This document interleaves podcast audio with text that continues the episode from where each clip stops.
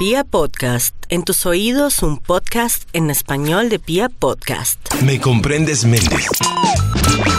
Bueno, con mucho gusto de presentarles a alguien a quien he venido descubriendo recientemente.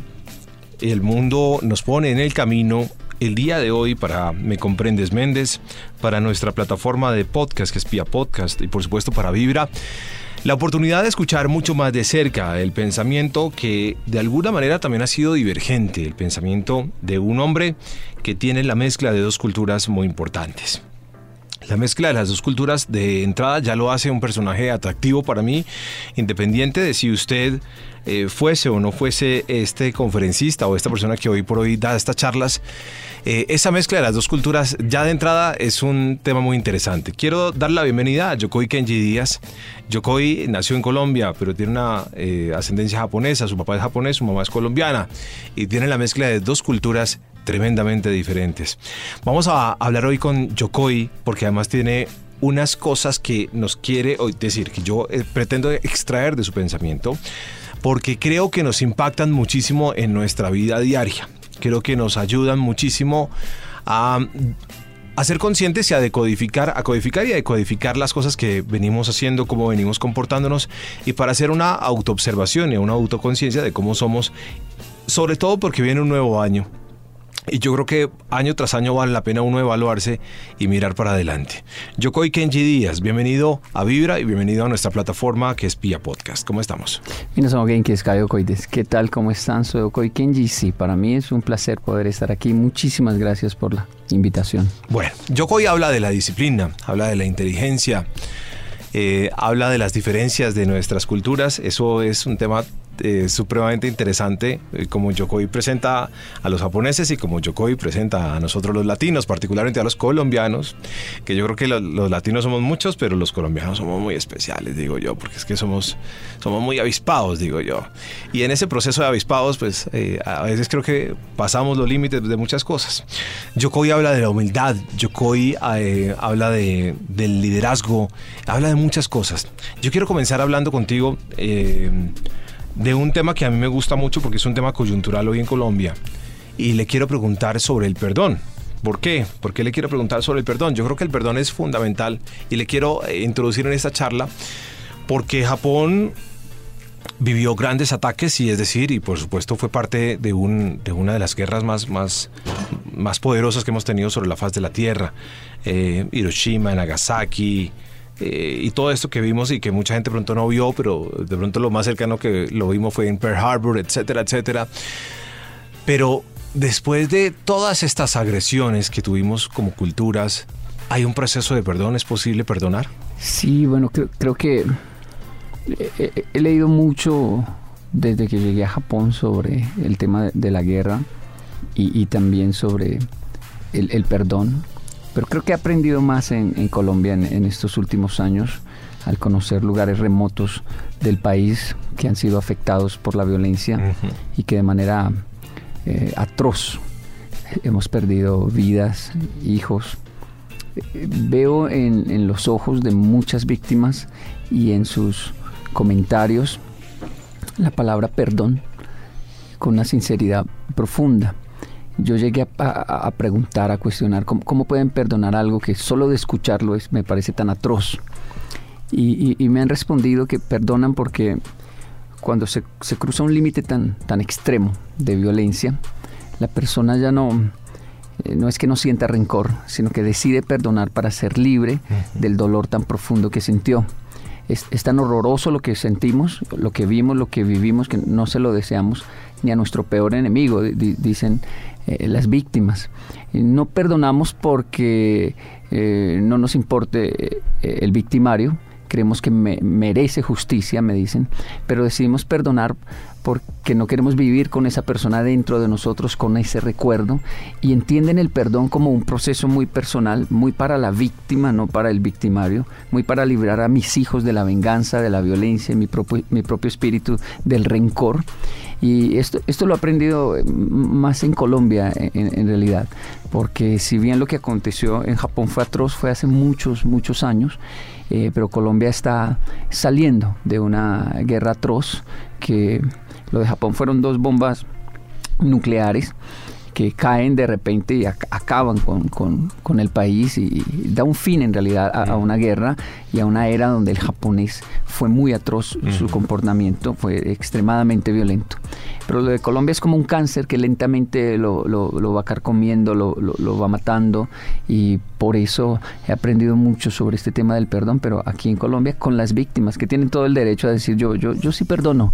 Y no es porque no merezca justicia el, el, que hizo daño, sino porque el perdón es para mí, me libra, me sana, me da un nuevo inicio.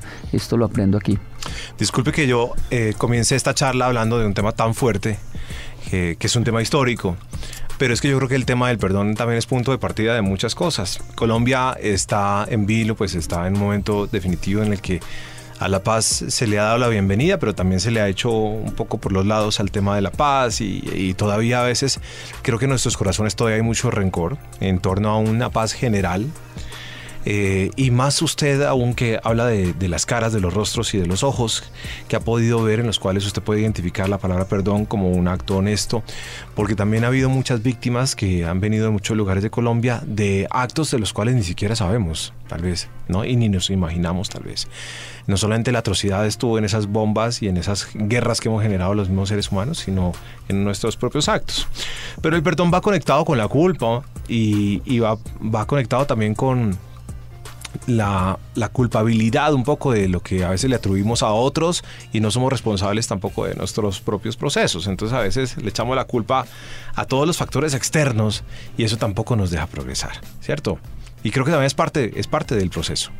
Sí, es correcto. Una de nuestras propuestas, basados ya en la experiencia del japonés, es que el latino, en este caso el colombiano, entienda, por ejemplo, la corrupción no como un rostro, no como una persona, sino que la asuma como una cultura donde todos somos corruptos. Somos corruptos desde el momento en que lanzamos un papel al suelo, somos corruptos desde que pensamos una cosa, pero decimos otra.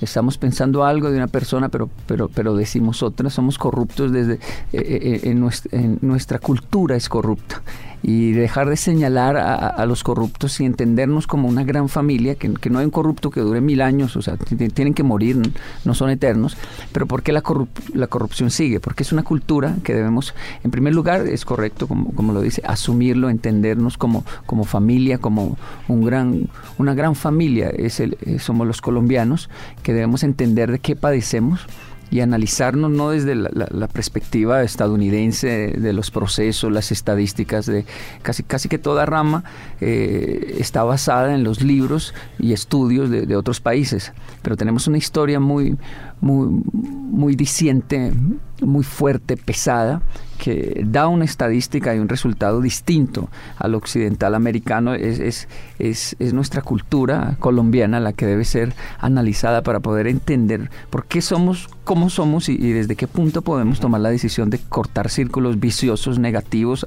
Hay, cosas muy buenas de nuestra cultura, pero hay otros círculos viciosos que debemos eh, detener. Y esto, esto solo acontece cuando reflexionamos sobre lo que somos, aunque suene un poco ambiguo y altruista, en realidad es, es, esencial para la transformación de un país, eh, en el tema incluso político, es conocernos y entendernos eh, como seres, como colombianos, porque actuamos como actuamos. Estamos en el momento en el que usted, en este instante, nos está poniendo usted en el espejo y es una de las cosas también difíciles del ser humano, pararse en el espejo y decir, mire, lo que está pasando allá con los políticos y el Congreso y ta, ta, ta, ta, ta y todo el mundo habla y todos hablamos de la corrupción, ¿cierto? Es el reflejo de lo que, según tus palabras, entiendo desde lo, de la misma cultura en la que yo he vivido.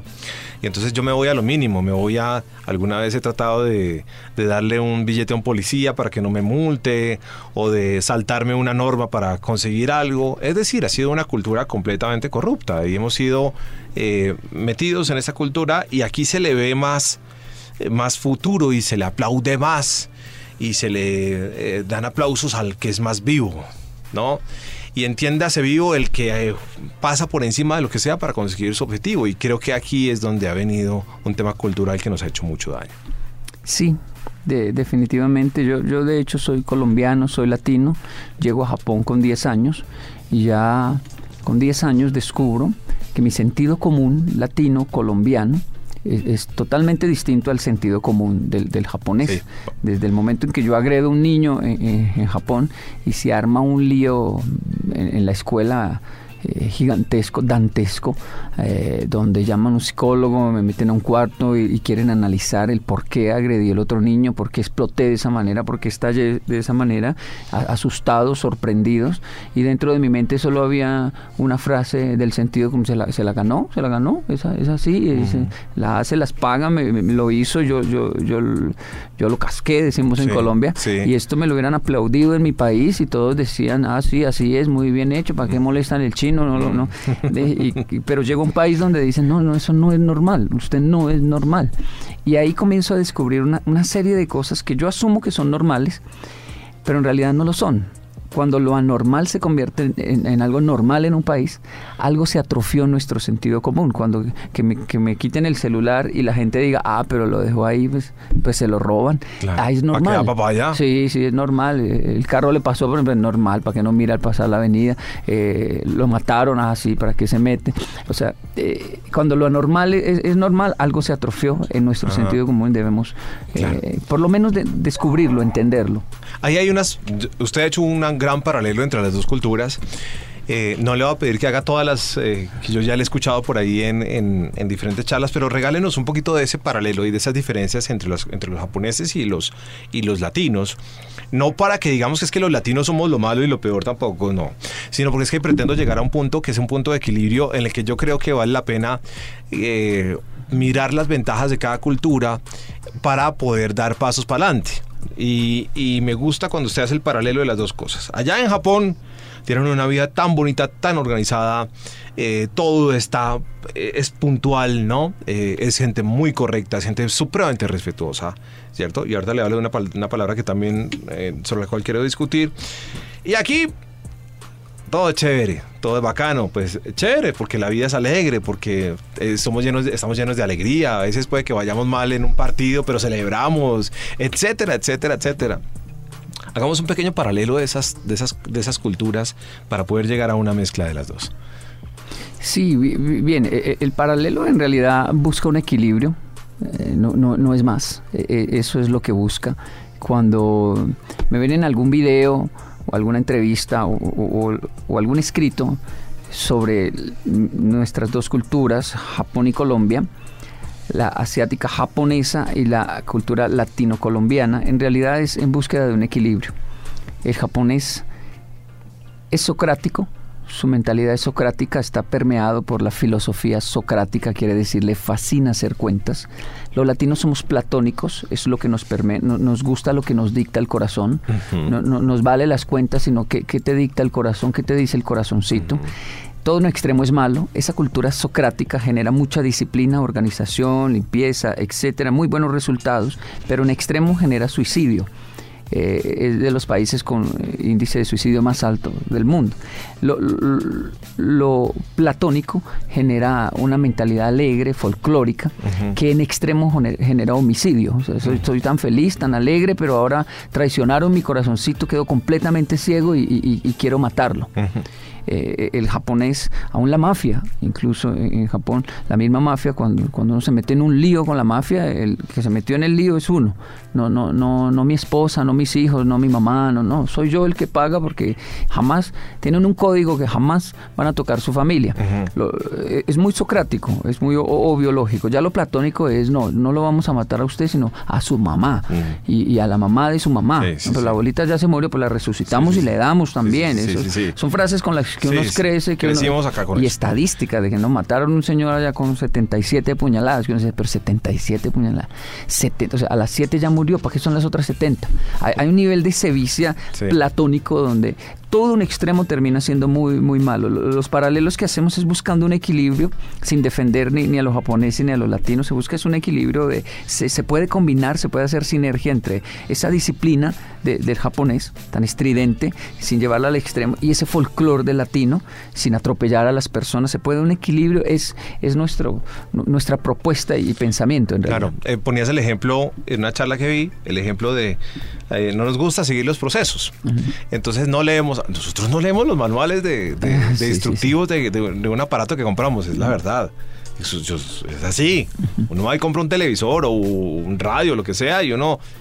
El, el, instructivo es lo que uno menos mira, porque, porque además sabemos mucho. Ya estamos aprendidos acá, ¿no? Uno nunca mira eso. Ustedes son de procesos. Nosotros no somos de procesos. Y los procesos a personas como a mí incluso me caen mal. a mí los procesos no me gustan tanto.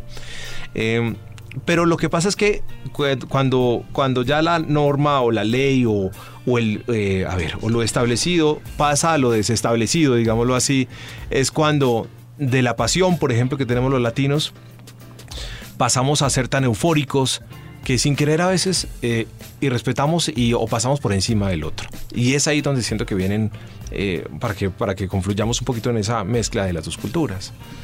Sí, bueno, también es que una vez que se avanza tanto en un desorden, en un patrón de comportamiento que ya se, se convierte en nuestra cultura, de repente decir, bueno, ahora vamos a organizar esto, somos indisciplinados, ahora vamos a obligarnos a ser disciplinados, ahora van a nacer las leyes, van a como no está en nuestra cultura, siempre nos damos las mañas de romper esa ley, siempre nos damos las mañas de encontrar una salida, de...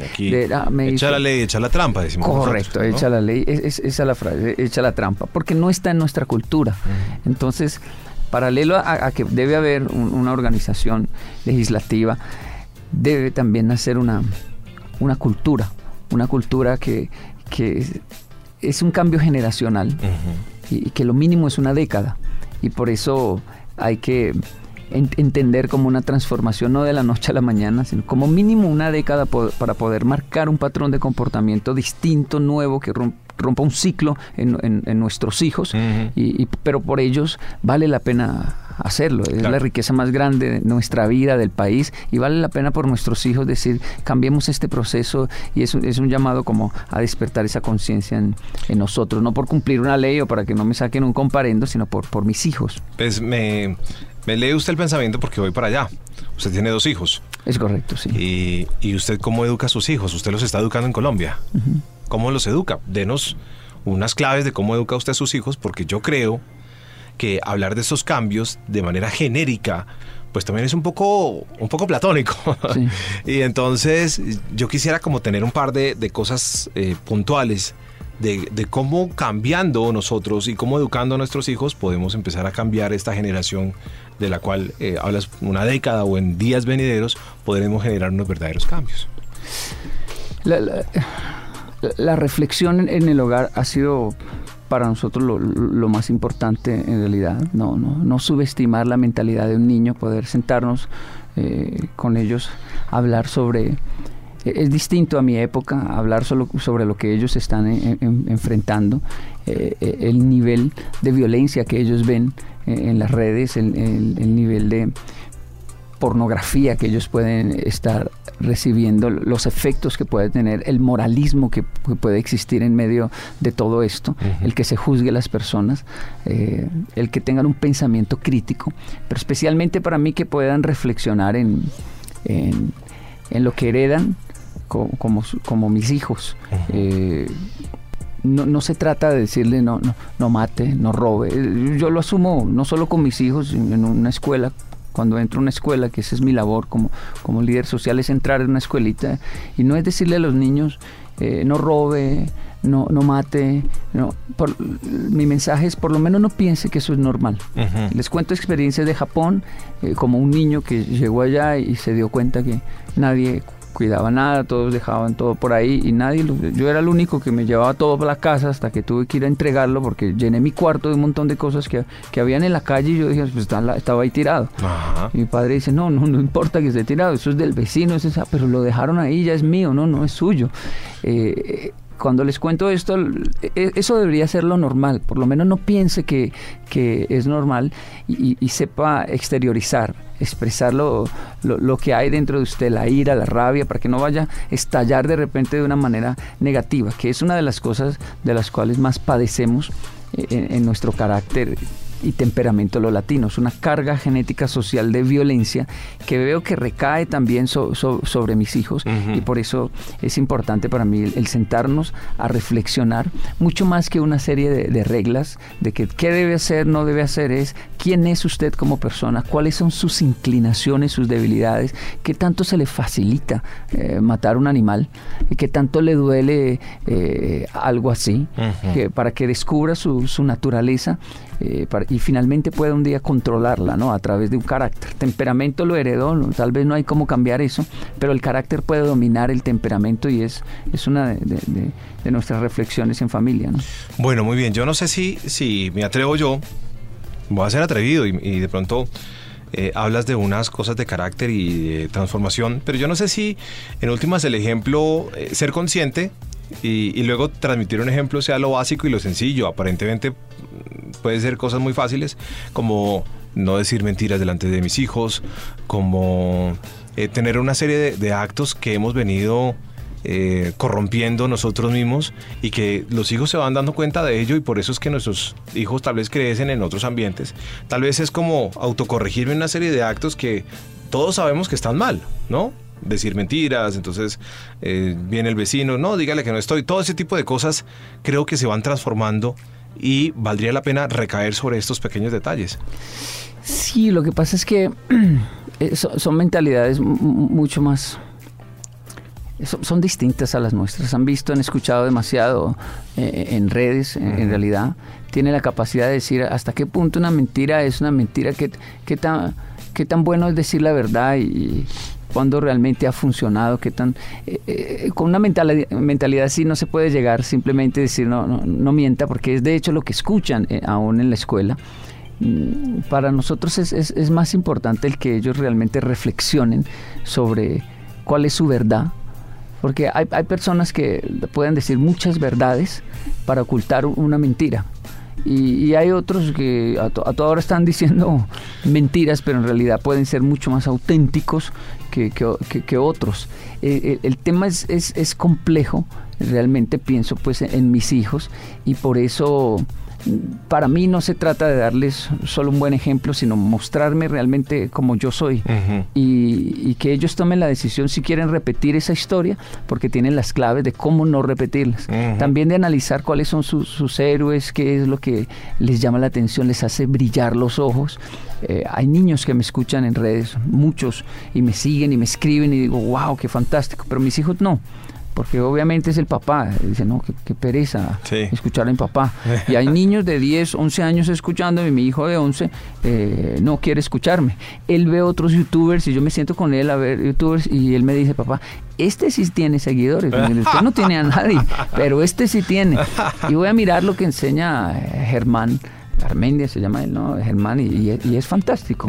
En medio de un montón de chistes grotescos le está transmitiendo un buen principio a mi hijo que si yo no tengo la capacidad de analizarlo, digo, ese señor solo dice bobadas y estupideces, pero en realidad cuando, cuando veo, le está transmitiendo un muy buen principio a, mis hijos a través de, historias que, uno dice, wow, no, es, decirlo en seco, simplemente no mienta, eh, eh, es fácil, pero hacerlo como lo está haciendo este youtuber con esa capacidad de, alegría, de, emoción, de risa, de, es, es, marcante, él no lo va a olvidar nunca y, es, hay que estar pendiente analizando también cuál, cuál, qué es lo que ellos ven, siguen, qué les emociona, sumado eso a su naturaleza también.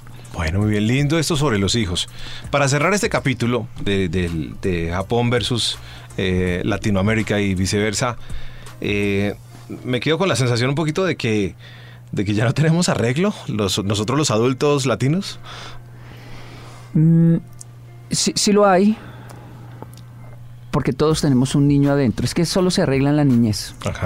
Y como ya no soy un niño, uno dice, no, esto queda es para la siguiente generación. Sin embargo, yo sí creo en el cambio. Esto es un gran dilema tan, tan, tan grande como si Dios existe o no, es yo puedo cambiar o no.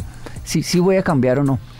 Pero hay un niño dentro de nosotros y, y lo identificamos cuando hay un pleito de esos tontos con el cónyuge que uno dice, oiga, pero ¿por qué me, puse tan mal? ¿Por qué llevamos esto a un extremo? Eh, porque si otro en la calle me dice algo, no me afecta, y si me dicen algo en la casa, me pongo como un niño haciendo una pataleta horrorosa. Quiere decir, si, si hay un niño dentro de nosotros, poder identificar, eh, eh, es que no es fácil llamarlo, él tiene mucha desconfianza de tanto daño que finalmente ah, ah, le hacen al, ser humano en su proceso de crecimiento, pero poder llamarlo poco a poco, eh, brindarle la confianza de que no va a ser rechazado, de que puede ser quien es él, sacar ese niño y comenzar a educarlo nuevamente, sí es posible. Es un, proceso complejo, pero está más en la persona que realmente diga yo, yo quiero, yo quiero evocar mi infancia, evocarme, no, no, no un retroceso espiritual o algo así, no, simplemente evocar mi infancia, reflexionar. Hay episodios que borramos de nuestra mente por ser demasiado traumáticos. Y, hay otras cosas que juramos que vimos, pero no vimos. Eh, solo que fue tan marcante y diciente lo que escuchamos que la, imagen se creó. Ese niño está ahí vivo y evocarlo para educarlo realmente no, nos puede ayudar a tener mejor relación con nuestro cónyuge, con nuestros hijos y finalmente con, la sociedad. Yo creo en el niño que todos llevamos adentro y, solo que él tiene miedo de ser ridiculizado, de que se burlen, de, que, de ser rechazado, de decir, pero ¿qué, es eso tan infantil? Eh, veo en un centro comercial gente corriendo y, el adulto amargado que soy dice, mire, pilas que están robando, pero en realidad hay unos adultos corriendo porque están jugando a la lleva. De repente les dio la locura y están jugando a la lleva y, los guardias de seguridad tienen que decirles, aquí no pueden correr. Entonces cuando veo eso digo, tenemos un niño adentro y hay esperanza de, cambio. Ese mismo señor que está jugando a la lleva con la esposa, la prima, no sé, puede tener un, arma blanca en su mano y asesinar a otra persona hay, hay dentro de nosotros un niño y también una naturaleza pesada, con una carga genética social de violencia, que nosotros decidimos finalmente a cuál le damos rienda suelta, qué naturaleza eh, alimentamos, cuál evocamos, si esa violenta o ese niño que puede llegar a, a cambiar la, la historia. Eso que estás diciendo me lleva a mí a pensar, por ejemplo, eh, qué pasaría si, por ejemplo, yo eh, cuando tengo un problema como adulto, cuando me enfrento a una situación, el problema que sea, un problema eh, sentimental, económico, de salud, ¿qué pasaría si yo enfrento eso como si fuera un niño? Como, como si yo lo llevo a cómo lo hubiera enfrentado yo cuando estaba niño. Tal vez es un proceso que puede funcionar. Sí, de hecho yo he llegado a pensar algo loquísimo que es, ¿por qué no dejamos que los niños gobiernen Colombia a ver qué pasa? Eh, solo, el, solo el concepto es asumido como, eso sería una irresponsabilidad muy grande dejar los niños al frente del país. Pero las cosas que hacen los adultos al frente del país e, es de lo más irresponsable que, que yo he visto, que uno dice, yo no creo que un niño tenga la capacidad de ir a robarse unas regalías de esa manera. Yo no creo que un niño tenga la capacidad de ir a bombardear otro país de esa manera. No, no pienso. Pienso que nuestros problemas serían que de pronto, como son niños, van a querer que, desayunemos con helado, declarar una ley así eh, solo de juego, o ya no hay colegio, o nos levantamos a las 11 de la mañana, cosas así. Pero no la atrocidad que cometemos los adultos y nos atrevemos a decir que los niños son irresponsables. Es una utopía, pero es un pensamiento de decir eh, nuestro comportamiento no es exactamente adulto, responsable y maduro. Hacemos unas cosas realmente tontas y subestimamos a los niños y tal vez el niño que hay dentro de nosotros eh, nos esté diciendo algo como no, no, no, no necesita ser así, no necesita agredir de esa manera, no necesita robar de esa manera, no, no, es necesario. Eh, la felicidad está en otros lugares y y, es, bueno, es, es, un pensamiento loco, pero de reflexión sobre la importancia de, de, los niños, de, lo que nos dicen y del que hay dentro de nosotros también. Maravilloso esto que estamos hablando. Quiero que vayamos un momento a, Ciudad Bolívar y quiero que me hable de usted. Eh, ¿Cómo creció? Porque entonces mucha gente en eso dice, ah, no, pero es que es el conferencista y, ay, ya, y viaja y tal, y guacho, guacho, y tiene una vida chic, etcétera, etcétera, etcétera, etcétera. Pero le quiero poner este, eh, eh, este ejemplo o esta situación para que veamos a través de, de Yokoi Kenji, de Kenji, que es su nombre, eh, un tema del cual usted habla también y es el, el, pobre versus el pobrecito. Y bueno, hablemos ahí de, a ver, usted sí, hoy es un gran conferencista, viaja, lo invitan, lo he visto dando charlas a gente maravillosa, muy importante, destacada, etcétera, etcétera. Pero hablemos de cómo usted creció, cómo creció usted, dónde creció. Usted es hijo de padre japonés eh, y de madre colombiana, ¿cierto? Y crece en Colombia. Sí, bueno, yo, en realidad crezco entre Panamá, Costa Rica y Colombia, por la empresa con la cual aún trabaja mi padre. Entonces, siempre eh, mi, vida era eh, en, unos muy buenos lugares y entornos de un nivel económico alto pero siempre en vacaciones visitar a los abuelos, ya por parte de mamá, en Ciudad Bolívar. En Ciudad Bolívar. Y Su mamá era del Tolima. Eh, es del Fresno Tolima, mamá.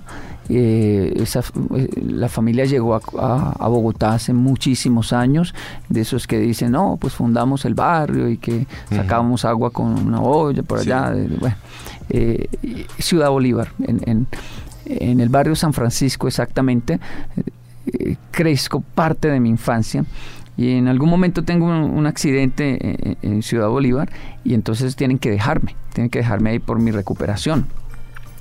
Y, es ahí donde termino viviendo algunos años en, la localidad y, me marcó, me marcó mucho mi infancia en, el sur de Bogotá, me marcó muchísimo y un día prometí regresar para, para vivir en la localidad y bueno, hasta diciembre cerré el ciclo, pero vivimos 15 años en Ciudad Bolívar, viviendo en Ciudad Bolívar con mi esposa y los niños, y fueron 15 años que nos enseñaron muchísimo quedó una ruta turística entre Yokohama, Japón y japoneses viviendo en Ciudad Bolívar, ahí están, eh, a raíz de nuestro trabajo. Nosotros ya, ya terminamos, ahora vamos a conocer la otra, las otras Ciudad Bolívar del mundo hispano, pero mi infancia eh, eh, es esa, mi infancia fue entre Panamá, en lugares maravillosos, y Ciudad Bolívar, y por alguna razón siempre vi una felicidad muy grande en los niños de, mi localidad. Siempre, a pesar de, las noticias tan pesadas que se, escuchaban y las cosas que uno llegaba a ver en, esa época, siempre vi mucha alegría en, los niños, mucha libertad, mucha felicidad eh, que anhelé y que cuando llego a Japón con 10 años no encuentro.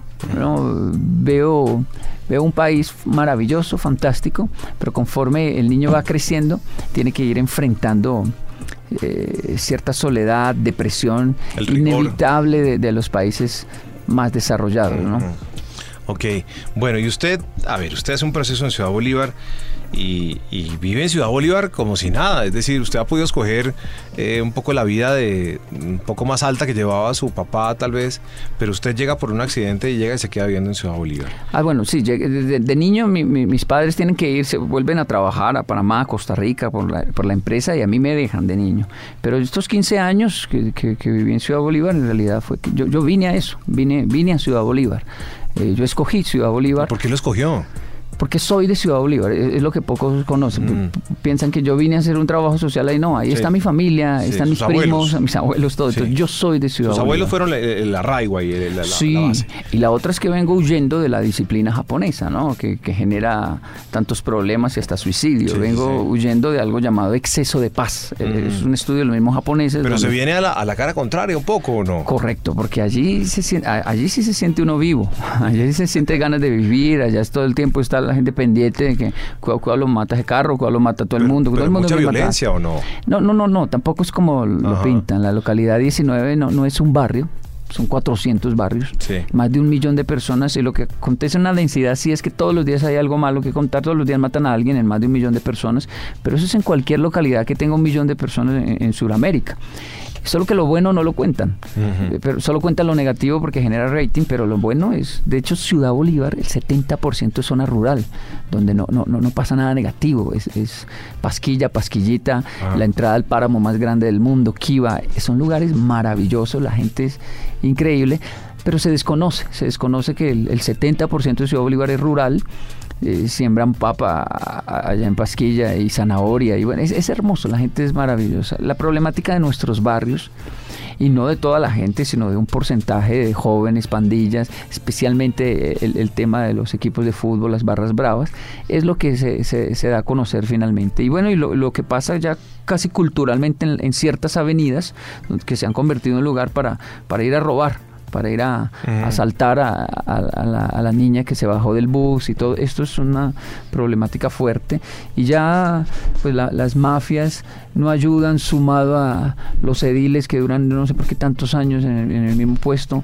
y, esta corrupción pues claro, genera un caos que, todos los días hay algo malo que, contar de la localidad.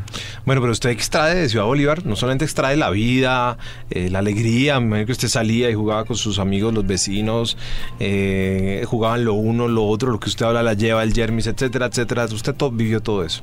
Sí, sí. Y usted a partir de eso empieza mucho japonés a venir acá también, ¿cierto? Sí, uno, fue una propuesta que hicimos de que conozca conozca un mundo distinto al, que usted enfrenta y tal, vez deje de pensar tanto en la muerte, reflexión, crisis existencial, que, que, es un término muy, muy de los países que catalogan primermundistas. Eh, y realmente el efecto fue muy positivo. ¿Y usted después se queda viviendo con su familia en Ciudad Bolívar? Sí, mis hijos estudian ahí, estudiaron todavía, de hecho, eh, están allí en el Colegio Santa Luisa, pero vienen de, de un colegio llamado Ciudad de Bogotá en Ciudad Bolívar o bueno, en la entradita de Ciudad Bolívar con, muchas problemáticas y, estaban allí porque yo dicté clases allí, eh, los tenía cerca, pero fue para mí muy importante que mis hijos conocieran esa realidad. Hace solo unos días subimos a, Ciudad Bolívar a visitar unos amigos y, y, sentir la vida de barrio y mis hijos pues lejos de ellos sentir, oh, cómo vive la gente de mal por acá, lo, único que me decían era, yo me quiero quedar, yo me quiero quedar, porque no es como lo pintan, es, realmente fantástica la vida en, la localidad cuando se sabe vivir bien, o sea, hay las problemáticas que, se deben combatir, pero también hay un, hay un sentido de, la vida muy hermoso y especialmente los niños lo, disfruten. A veces entre el barrio más escondido esté, a veces se libra mucho de, ciertas problemáticas que, se, concentran más hacia el centro de la, de la Pero viene usted buscando alegría, viene buscando un poco la felicidad, el sentirse vivo es lo que viene usted buscando a un lugar como Ciudad Bolívar. Sí, es correcto, y, sentirme vivo y, también intentar ser parte de la solución, solo que me topé con que no, no es como yo pensaba, pensé que era, necesitaban comida, ayuda económica, y, descubro que no, que es un tema de mentalidad, realmente eh, unos patrones de comportamientos muy arraigados como esto de hacer de la miseria una empresa, que es la autocompasión y el, el, sentirme pobrecito y que tenemos una universidad, la Universidad Distrital, y muchos de los estudiantes no son de mi localidad. Vienen de otros lados, adquieren una dirección por ahí donde una tía o algo para que les salga, porque es muy barato el semestre allí si yo soy de la localidad. Pero la verdad es que la gente de la localidad no aprovecha la universidad, lo aprovechan hasta gente del norte porque no, no, tenemos la cultura de estudiar. Y algunos se acostumbraron ya a ganar. Claro fácil, vendiendo en un bus, en la calle, en una esquina. Claro, eso le quiero preguntar, ¿qué papel tiene la educación en todo este proceso de cambio? La educación eh, hoy por hoy tiene unos límites, el presupuesto y la política y no sé qué, y, ta, ta, ta, y en última la educación se está rigiendo por la política, eh, por unos presupuestos nacionales, que en últimas uno creería que la educación o el presupuesto de la educación no tiene nada que ver en eso. Pero ¿qué papel tiene la educación en todo eso? es fundamental. Sí, bueno, eso es, eso es un, secreto a gritos de, la humanidad que sabe que todo, todo lo decimos, que ya está suena mal repetir lo que es el, eh, el secreto del éxito de una nación está en la, en la educación. Pero la cuestión es qué, qué tipo de, educación. Exacto. Cómo, se involucra el hogar en esa educación. Exacto. La, la educación que están recibiendo nuestros niños hoy en nuestras aulas en general eh, es, es válida. Eh, la educación del de 4x4, del 2x2, de, es decir, de aprender las cosas eh, como la aprendimos nosotros con esos métodos, ¿esa educación es válida o qué es lo más importante en este momento en la educación? Solo, pues, puedo compararla solo en mi caso con, Japón y la verdad es, es, muy similar. Aún Japón tiene esa educación tradicional de sentarse a escuchar un, un, maestro y especialmente allí no objetar nada, simplemente aprender el método. se escucha y, Sí, eh, es, es, es, igual. Yo siempre encuentro un problema más en, lo cultural que en el método educativo. Aunque sabemos todos que está obsoleto, que debe cambiar, pienso que incluso cambiando el método y haciendo algo distinto, innovador, diferente. Eh, el hogar es fundamental. Le pasa mucho a una empresa. Una empresa dice, venga, esto está anticuado, vamos a adquirir un nuevo método, una nueva estrategia para que todo funcione mejor. Y lo adquieren. Un método supremamente actual, o llaman un líder, un CEO de, con unos procedimientos actuales y no funciona. No funciona porque el método es nuevo, pero la, cultura es la, misma. La cultura sigue igual. Y lo que un maestro haga eh, en horas y horas, un papá o una mamá lo puede destruir con una sola palabra. Algo que el niño vea puede marcarlo profundamente como ninguna otra clase. Y, de allí que entender la educación como algo del hogar, como algo muy nuestro. Yo, yo casi que le digo a mis hijos, usted va al colegio a jugar yo lo educo aquí, usted vaya a jugar. Obviamente tiene que estudiar si no lo sacan, pero eh, ahí está la, ley del, de la jungla educativa. Vaya a jugar, a, ver a sus amigos, a disfrutar. Y lo van a sacar si no, si no, si no, si no hace caso, si no estudia, ¿no? pero eh, eh, tiene que hacer. Los maestros van allá a educar, usted va a jugar y ese es el pleito. Pero, pero la educación eh, viene desde el hogar, se, la estamos dando nosotros. Y, en eso estamos, es, un poco caótico, tengo que ir mucho a la escuela, la última vez mi hijo me dijo, tiene que ir al taller de padres. Y yo, no, ¿yo por qué tengo que ir por allá? porque tiene que ir. ¿Quién dijo que yo tenía que ir? Usted sí tiene que ir, pero ¿por qué me van a obligar? Porque usted es el que dicta la charla. Ah, sí, así, así sí voy, sí, claro, claro. Eh, eh, es, es, es, un caos. La gente piensa que como son los hijos de Yokoi Kenji, entonces ellos no son supremamente disciplinados. Eh, hay una esta cultura del culto al líder, de que no, mire, el señor jamás llega tarde, es, es perfecto, es eso lo quieren ver en los políticos, lo quieren ver en uno, lo quieren ver en todo el mundo, y no se trata de, de que exista gente perfecta, que los japoneses sean mejores que los latinos, se trata de reconocer que que integridad no es portarse bien, es mostrarse como uno es. y, es lo que deseo con mis hijos. Digo, no, no, vaya, metas en líos, tenga problemas, eh, que de eso se trata, de eso se trata. Y no deje que caiga un peso sobre usted que es porque es apellido Yokoi o algo así, no. Ah, no, yo no, no, yo no sé, maestra, le digo, él, es así. Hasta yo tengo problemas con ese niño, él es así. Vamos a, vamos a negociar con él a ver si, si lo hace, pero, pero es mi hijo, yo no lo puedo echar, ¿qué, puedo hacer? Vamos a enfrentarlo. Y, bueno, ese es un poco el, del proceso que viví. Hablemos un poco de, la, de la palabra disciplina versus la inteligencia. Nosotros somos muy inteligentes, dicen los que los latinos somos muy, muy, muy pilos. Dicen que los latinos ah, María, somos avispados, que somos muy, muy avispados. Y entonces usted ve que el latino se sale siempre con la suya, ¿no? Pero hay un problema y es lo que hablábamos ahora, ¿no? A veces tiene que pasar por encima del otro. Eh, o pasa por encima de otro y no le interesa, etcétera, etcétera. A ver, ¿cuál es la relación entre, entre la disciplina y la inteligencia? Yo acompañé una serie de profesionales latinos, dentro de ellos muchos colombianos que llegaban a Japón a capacitarse en tecnología, el gremio de los doctores, por ejemplo, y llegaban a Japón porque la maquinaria ya había llegado a Colombia. Podían operar por tres orificios y mirando un televisor. Por uno entraba la cámara, por otro las pinzas y eso era, en ese momento, tecnología de punta. Eh, yo era el traductor porque no habían más, era un mocoso, pero necesitamos traductores que manejen los dos idiomas. Y yo, llegué a hacer la traducción para que ellos crearan un manual, el manual de esas máquinas en español y, ser pioneros aquí en poder tener ese manual. Un grupo de médicos llega. Cuando nos damos cuenta, yo termino haciendo traducciones es de los médicos japoneses y, las enfermeras, todos, haciéndole preguntas al, al colombiano al descubrir las capacidades que tiene este doctor. Él llega allí asustado, a queriendo aprender y termina dando clases, porque los japoneses nunca habían escuchado o, nunca habían visto una persona con experiencia como esa de que le llegó un paciente con un cuchillo en la cabeza, con un montón de tiros y lo salvaron y salvaron al otro y, cada vez y, técnicas de resucitación y cómo hicieron eso y preguntando y, el doctor colombiano hablando de su vida cotidiana. Ah, sí, nos llegó el paciente así y, lo salvamos y, se salvó, sí, se salvamos tres esa semana y, para él normal.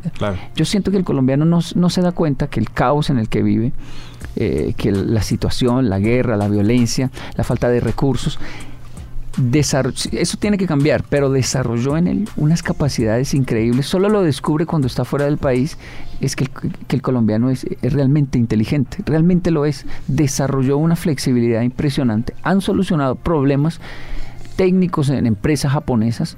Un señor que no, no es un ingeniero, pero se quedó mirando la máquina y diga, hágale un huequito y ahí sale el... Y todos los japoneses tomando fotos, entrevistarle, pero usted cómo llegó a la conclusión del huequito y el colombiano dice, Kenji, dígale que ellos unos bobos ahí, tome foto tome, que hagan eso rápido. Que eso... Pero ¿por qué llegó a la conclusión? Porque sí, porque él, ni sabe. Pues porque toda la vida he tenido que hacer, hacer las cosas con lo que hay. Inventarme lo, lo que hay. Y eso desarrolló gente impresionante es el japonés, no fui yo el que dije eso, es el japonés el que dice los colombianos son inteligentes, pero tienen un problema. No tienen control de impulsos, no tienen disciplina. Pueden echar por la borda todo por un momento de rabia, de ira, o pueden echar acabar su hogar por un momento de, falta de control de impulsos. Eh, ¿Cómo gente tan inteligente no piensa antes de actuar? Y sí, es verdad. E, eso es la disciplina, no un tema de castigo, la disciplina de tener dominio propio, autocontrol, es lo que nos falta en, el país y esa es la relación. Gente tan inteligente debería controlarse más y pensar antes de actuar, porque la, cárcel no está llena solo de, de guerrilleros, paramilitares y narcotraficantes. La, cárcel, la, cárcel, está llena de gente que de repente dijo eso no lo aguanto y mató al otro. No, pensó antes de, actuar. Correcto, correcto, muy bien. Bueno, muchas gracias. ¿Qué, ¿Qué, papel tiene la palabra humildad en la vida nuestra? los japoneses, yo siento que son personas supremamente respetuosas y por más seres eh, a veces muy evolucionados que también son, siento que conservan mucho la palabra humildad. Y aquí hablamos de la humildad, pero yo siento que no hemos llegado al fondo y a la, sinceridad de lo que significa la palabra humildad, creo yo. Bueno, e, e, es peligroso, realmente peligroso este tema, porque si identifican desde que llego a Colombia, veo que eh, el latino me identifica como ah, usted, usted, es, usted, es, muy humilde, usted es muy humilde. Y, analizo qué tipo de humildad ven, en mí. Ah, es por la cultura japonesa que siempre está agachando la cabeza, que dice, no, no, yo no fui, fue usted, siempre está elogiando a todo el mundo, siempre deja entrar a todas las personas, si él quiere siempre de últimas. Ah, esa, es, eso esa es una falsa humildad del japonés, porque es cultural, en realidad. Esa es una formalidad. Es muy peligrosa la humildad, el orgullo del japonés, porque agachando la cabeza y limpiando cualquier cosa, siendo él el jefe, se, puede estar sintiendo superior a todo el mundo, en realidad. Ya el orgullo del latino es muy fácil de identificar porque el orgullo nuestro es arrogante. Simplemente yo soy, usted no sabe quién soy yo, yo mando aquí, abran la puerta. Cuando yo llegue quiero que tengan eso listo, porque eh, de hecho llegó al poder para un día sentir la satisfacción de parecerse a papá cuando gritaba y mandaba a todo el mundo. Hoy estoy madreando y mandando a todo el mundo y siento una satisfacción de que ya, soy un líder. Pero eso es muy fácil de, identificar. Lo que quiero decir es que nadie es humilde, ni el japonés ni el colombiano. nunca se llega a, la humildad verdadera. El que diga ya la encontré, ese se acabó de perder en el orgullo, porque eso es falso la, única forma de combatir el orgullo es reconocer que somos orgullosos todos, de alguna forma, y, e incluso mi orgullo puede ser, es peor, para mí es peor que el del, latino, porque es, es, es solapado, es escondido no, no se nota, pero me puedo estar sintiendo superior. Y, y, ya el del latino dice es muy fácil de, identificar, pero nadie se libra finalmente del orgullo y humildad es, humildad para mí es reconocer que todos somos orgullosos. Ok, bueno, muy bien. Eh, hablemos un poquito de, del pobre y el pobrecito. Eh, a veces creemos que, que, crecemos o que nacemos en situaciones muy difíciles. Y en realidad, la mayoría de nosotros venimos de alguna parte. Eh, y a veces le ponen a uno ejemplos de, ay, es que él viene de familia de cuna o viene de familia millonaria eh, y ese pareciera que fuera a tener más oportunidades que otros que nacieron en otro tipo de cunas supremamente sencillas o humildes, digámoslo así. Em, y yo encuentro que nadie se hizo tampoco de la noche a la mañana. Es decir, sí, si usted va y mira al señor eh, Ardilalule o al señor Santo Domingo, a su familia, es gente que comenzó eh, de la nada. Todos venimos de allí, todos venimos de abajo, para mí es una teoría. Para mí es una teoría que todos venimos de abajo, todos venimos de alguna parte. Y se cree que tiene más oportunidades o que va a triunfar más en la vida eh, a quien que viene de familia de cuna, etcétera. Es decir, él tampoco tuvo ni la no sé si lo escogió o no lo escogió, nacer en esa familia, pero eso no, eso no, significa nada para mí. En última lo que significa es lo que yo hago por mí mismo. Eh, creo que eh, hay un poco del pobre y el pobrecito es de lo que quiero que hablemos ahora, porque también veo que mucha gente está rezagada en, ah, es que a mí no me tocó, es que a mí no me dieron, es que yo no fui a la universidad, es que mi papá no sé qué, es que mi mamá lo uno, es que mi familia lo uno, lo otro, y por eso yo me quedé así. ¿No? Y entonces yo mismo me negué las oportunidades. Quiero que hablemos un poco de eso, Choco del Kenji. Sí, eh, eh, eh, es verdad. Es, el ser humano siempre va a tener alguna justificación para, para no enfrentar su vida.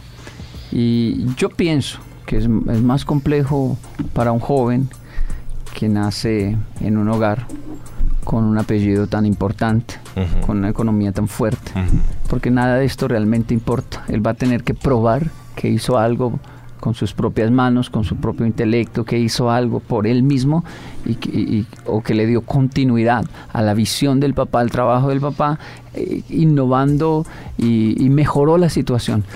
Pero eso es muy difícil eso es una expectativa demasiado fuerte sobre un joven. Pienso que finalmente es complejo crecer en una familia donde eh, son los dueños de todo y ahora usted qué va a hacer, tiene que mostrar la casta, tiene que hacer... mientras que cuando uno crece en un hogar donde no hay mucha expectativa, lo que haga es un milagro este muchacho, hay una cierta libertad, una felicidad de decir, caramba, lo logré casi que todo lo que uno haga es un milagro y donde uno llegue y alcance, pues todo el mundo lo aplaude. No hay una expectativa. Entonces no, no, no, sé qué es peor, si, si, nacer en un lugar donde no hay ningún tipo de expectativa o, nacer y crecer en un lugar donde hay tanta expectativa y usted tiene que hacer algo. En los dos lados encuentro personas justificándose para no hacer nada y en los dos lugares eh, encuentro personas diciendo eh, no tiene nada que ver, yo, yo voy a hacer mi, destino, yo voy a crear y, teniendo éxito. Entonces es una cuestión que sí es correcto, no tiene nada que ver con, con, la economía, el lugar en que nací, las oportunidades. Esa frase de que en Colombia no hay oportunidades es real pero la escucho en Estados Unidos. Cuando viajo a Estados Unidos encuentro la misma frase, un, señor pidiéndome dinero en, el semáforo y le pregunto por qué. Me dice, es que aquí no hay oportunidades para personas como yo, me dice. Llego a, Japón y lo veo en el periódico. Ya no hay oportunidades en, Japón para la juventud. Es un cliché del del ser humano decir no hay oportunidades cuando las oportunidades en realidad no lo buscan a uno, uno es el que va y, las tiene que buscar. Y cualquier libro de historia que se abra se da cuenta que estamos mejor que antes. Antes habían menos todavía, cada vez habían menos. Eh, ahora nos vamos a meter eso en un lío porque de, lo bien que está la Tierra, de lo bien que está el, sistema de, conectividad, de, de, de una economía tan fuerte, de tanto que nos sobra, en realidad en el mundo, porque ya, ya no muere la gente de, hambre o por hambrunas como antes, sino por, por exceso de, comida, por obesidad. Por, eh, Japón hace tres años, por primera vez, vendió más pañales de adultos que de niños en un año.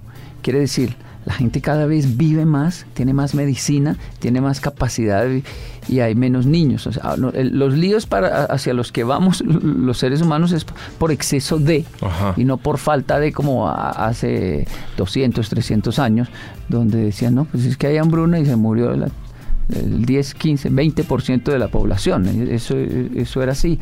Entonces, em, hay demasiada oportunidad, pienso yo. Hay demasiado. Yo, pedía un libro en español para poder leer algo y entenderlo completamente en Japón, que no fuera en japonés. Tenía que pedir un libro y, me, y se demoraba tres a seis meses.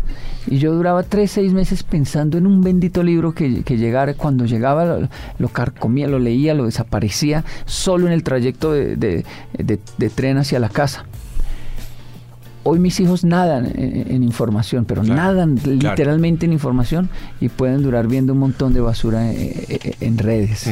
De tanto que hay, ya no apasiona leer. Yo, yo mismo tengo una cantidad de libros ahí que ya no, no puedo leer porque hay, hay, demasiado, hay demasiado y esto tiene otro efecto, ¿no?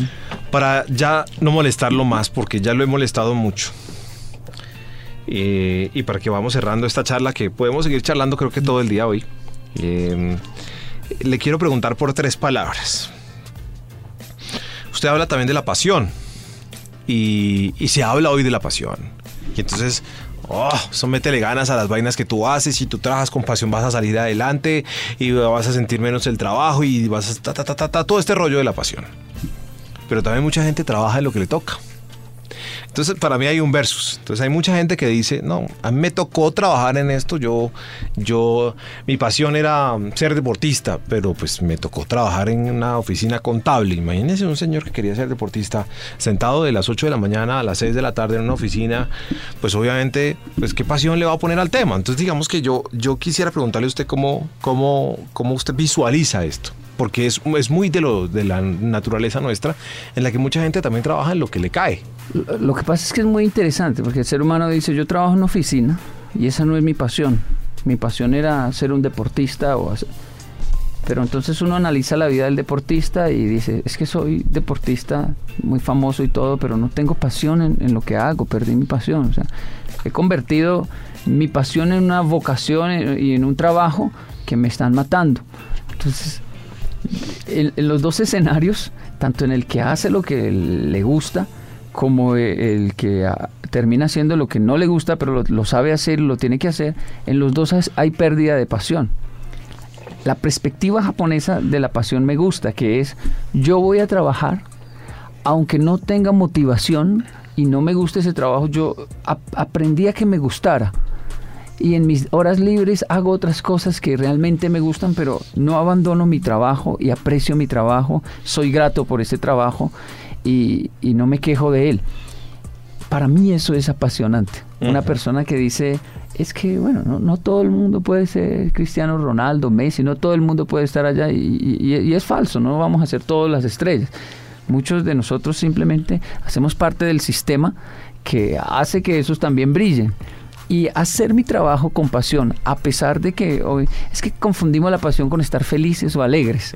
y, apasionante para mí es una persona que a pesar de que tiene un trabajo rutinario, llega temprano y lo hace y acepta, dice, es que esa es mi vida, esto es lo que hago y de hecho lo hago bien. Ahora, tengo mis momentos de alegría, eh, tengo mis momentos de escape donde voy y pinto un cuadro, donde voy y juego fútbol y esa es mi vida, la acepté, estoy ahorrando, estoy, estoy eh, progresando poco a poco.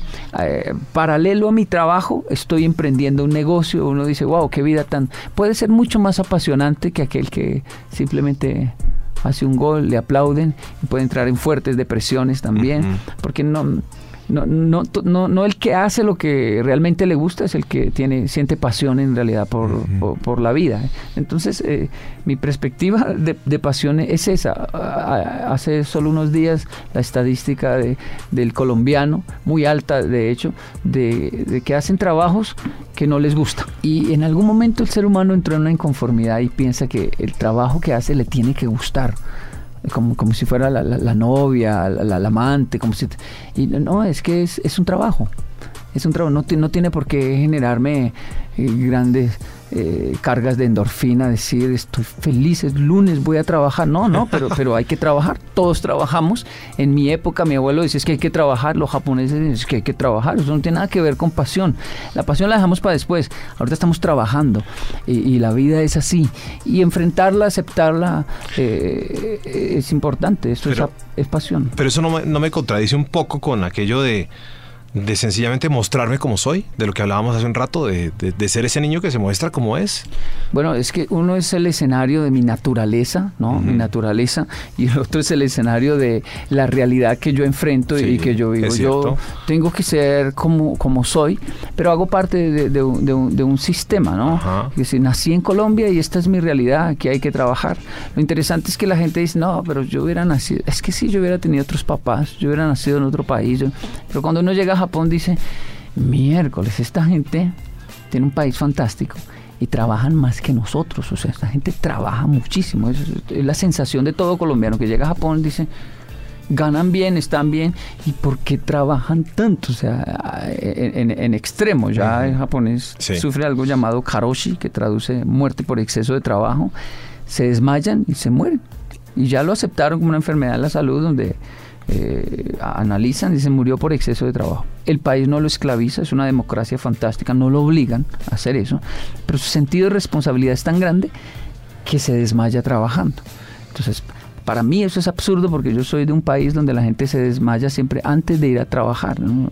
¿Por qué no fue? No, porque me dormí, jefe, no me di cuenta, estaba, me escuché la alarma, le seguro que estaba como muerto. Entonces, al, al ser de un país así, uno dice, venga, los seres humanos somos extremos. Esto nos apasiona, nos gustaría estar allá para ser más apasionados. Cuando estamos allá, tampoco eso nos apasiona. Es, es, es, un tema más de, más de, de decisión. la pasión es una decisión. Yo decidí ser apasionado, aunque mi trabajo no me guste, no tiene nada que ver. Yo decidí ser feliz. Eh, no necesito que mi esposa me haga feliz, yo soy feliz, yo soy feliz, ella es feliz y entre los dos tenemos un gran negocio de vivir juntos y los dos eh, nos hacemos felices, pero, pero es una decisión muy interna. Muy bien. Le preguntaba lo de la pasión porque ya usted me está hablando de la felicidad y finalmente le quería preguntar para usted qué es la felicidad y para usted qué es el éxito. Sí, bueno, es, eh, los dos. Éxito y felicidad son dos términos para mí supremamente sobrevalorados. Solo hacen parte de un paquete de la vida. Y, hoy en día pareciera que solo importaran eh, eh, esos, ¿no? La felicidad y, y, el éxito. Pero no, sencillamente hacen parte del paquete de la vida están ahí en la canasta solamente, pero no, no puedo trabajar solo para ser exitoso y tampoco puedo trabajar solo para ser feliz. No puedo estar feliz todo el tiempo porque eso se generaría una persona mm, con desequilibrio mental muy, muy grave. Eh, hace parte de la vida la tristeza, el dolor.